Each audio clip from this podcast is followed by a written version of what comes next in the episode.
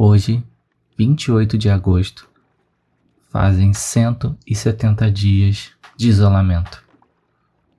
11 de março foi o último dia que eu saí na rua para fazer as minhas atividades que eu considerava normais, né? Levantar, trabalhar, levar a criança para creche, pegar o metrô, sem precisar de usar máscara, mas entendendo que existia algo vindo por aí. Pois é, até uns dois meses atrás eu tinha parado basicamente tudo do Viva Bordo.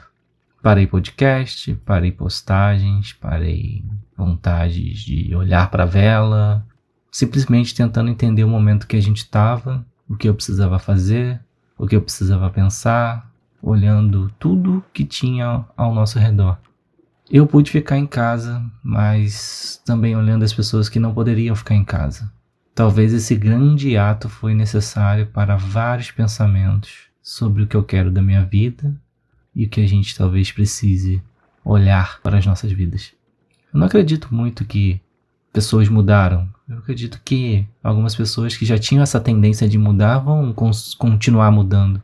E outras talvez não serviu de lição. Mas o mundo parou. Isso é um fato.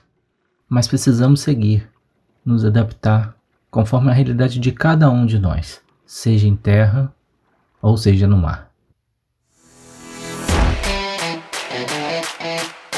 Tá no mar? Então bora ver esse podcast.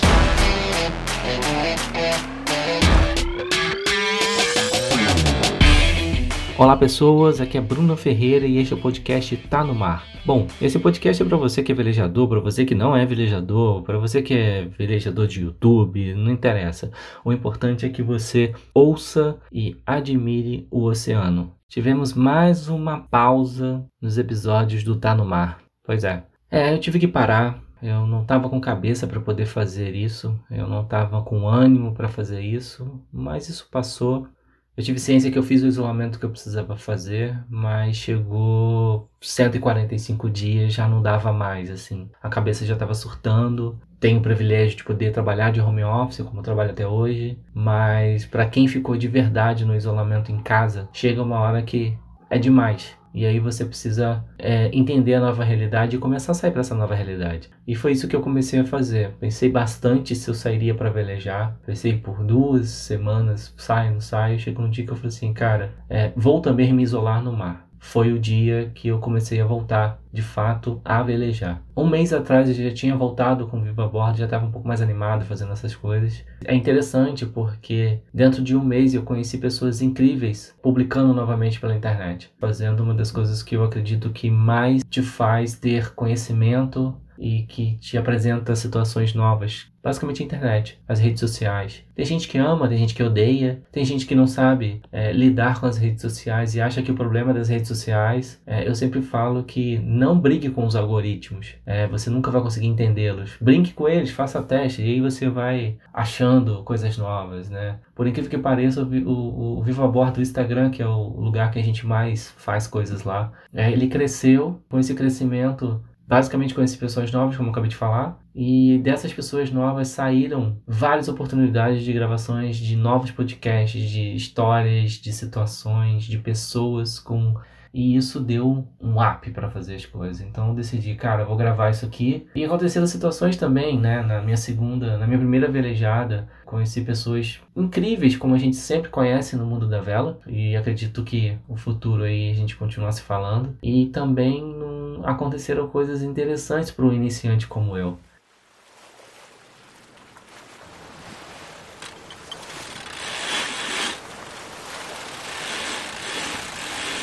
Provavelmente você, se for um velejador experiente ou um velejador iniciante como eu, que já está velejando, ou pessoas que ainda sonham em fazer isso, a situação que eu vou contar agora pode ser muito banal para alguns, mas muito curioso para outros, como foi para mim. Eu sempre via isso, né? Isso sempre é falado quando você está em ventos fortes, que uma vela solta ou que ela começa a panejar, é difícil de você controlar ela, de você recolher ela, dá trabalho, mas você não sabe o que é até quando acontece. Todo mundo fala que quando solta uma vela daquela, a força empregada no vento, dependendo da velocidade, é impossível você segurar. A gente estava navegando, saímos para navegar, uns ventos de 20, 25 nós, rajadas de 25. Certo período a gente estava voltando dessa velejada, então que a gente foi dar um bordo. E nessa de dar o bordo, com ventos de 20, 25, a coisa já não fica tão simplesinha, né? Não é a mesma coisa de você estar tá velejando com seus 15 nós, com 10, 15 nós.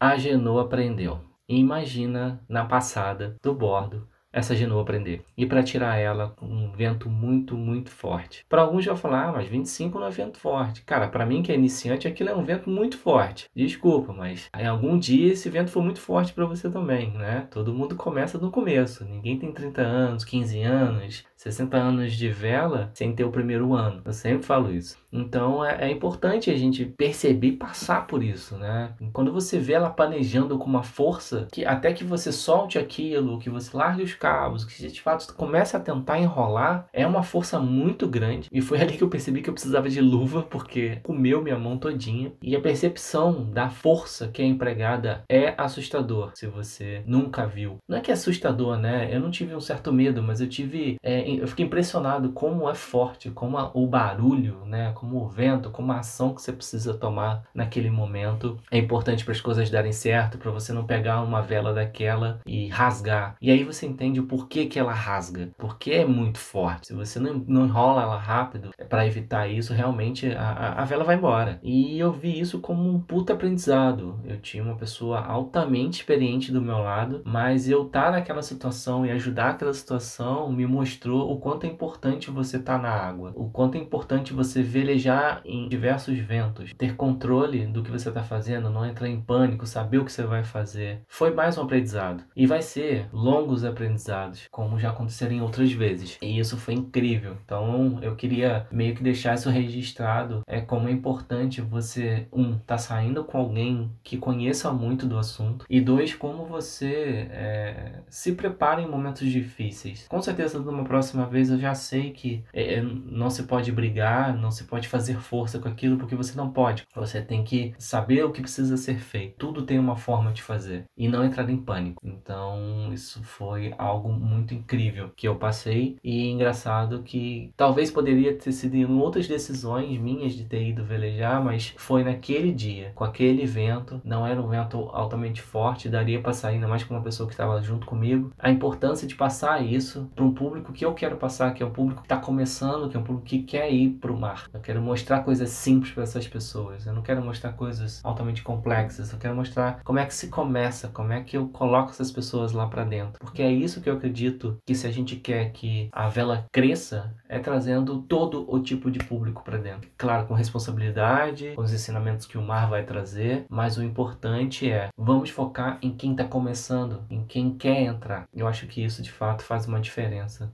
Acho que era isso que eu precisava passar, precisava expressar. Diante de tudo isso, eu vou criar uma semana com conteúdos bem interessantes, tá? Vão ter participações eu estou querendo que tenha aproximadamente mais sete pessoas e vai ser um conteúdo muito legal. Ele vai ser dentro do site do Viva Bordo. Inclusive a gente está reformulando. No caso, eu falo vamos, eu, né, nós. Não, sou só eu que faço a porcaria toda. Edito, fotografo, faço tudo. Desenvolvo o site, tudo é uma pessoa só. Não tem vamos. É mania de falar vamos. Mas enfim, então a gente vai ter essa semana bacana. Eu estou programando isso. Já estou conversando com várias pessoas interessantes. Então é é, não vou falar o que, que é, porque ainda está no projeto, pode ser que as coisas mudem, aí vou ter que falar aqui de novo, esse podcast vai ficar gravado e não vai rolar. Então fiquem com isso na cabeça de vocês. Era isso, gente. E para quem chegou aqui já sabe que o podcast está disponível tanto para os agregadores Android como para o iPhone e também no Spotify. Então se você conhece alguém que gostaria de ouvir esse episódio, compartilha com ele. Tem um botãozinho de compartilhar. Esse podcast ele faz parte do projeto Viva a Bordo. Se você quiser conhecer, basta jogar nas redes redes sociais Viva a Bordo, seja no Instagram ou no Facebook, e tem o nosso site que é o vivabordo.com.br. Se você quiser trocar uma ideia mais próxima, né, aquela coisa de velejador, tem o nosso Telegram. Joga lá, Viva a Bordo que você vai achar nossa comunidade. Então é isso. Levante a âncora e bons ventos, galera. Fui.